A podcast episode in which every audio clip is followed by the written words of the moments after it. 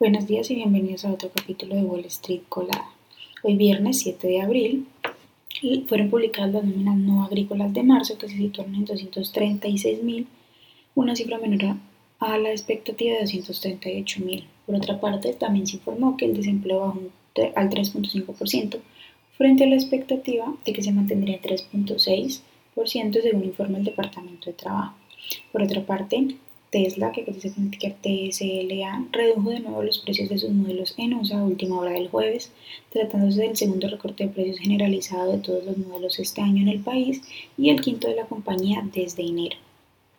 Por otra parte, algunas de las compañías que presentarán sus earnings la próxima semana son el jueves 13 de abril Delta, que cotiza con el ticker DAL, y el viernes 14 de abril Citi, que cotiza con el, con el ticker C, JP Morgan, que cotiza con el ticker JPM, Wells Fargo, que cotiza con el ticker WFC, y United Health, que cotiza con el ticker UNH.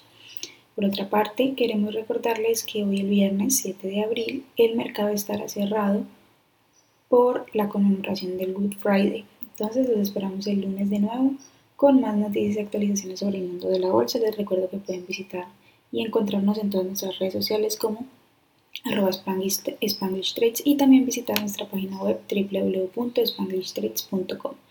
Feliz fin de semana para todos y los esperamos de nuevo en otro capítulo de Wall Street Colada.